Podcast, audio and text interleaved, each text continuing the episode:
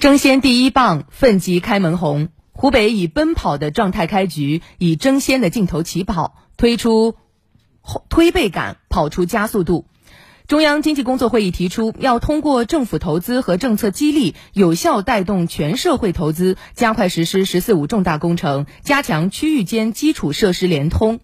我们知道，重点项目是牵动全局工作的牛鼻子，也是推动经济平稳运行、补齐发展短板、促进转型升级、推动高质量发展的基础和支撑。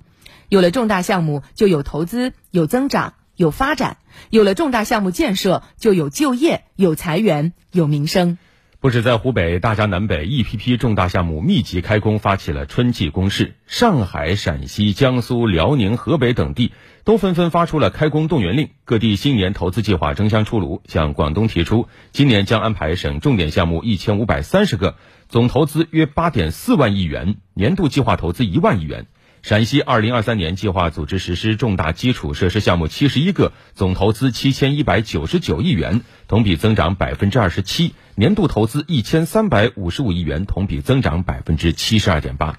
交运建筑行业分析师匡。裴青认为，当前重大工程项目储备充裕，未来基础设施项目建设落地积极性较高，像交通、能源、水利等重大基础设施建设将稳步开展，薄弱领域项目补短板预期加强。他预计，今年及未来，我国投资增长存在较大潜力。是的，我国多地啊抱上了一批金娃娃，这一个个开工活动，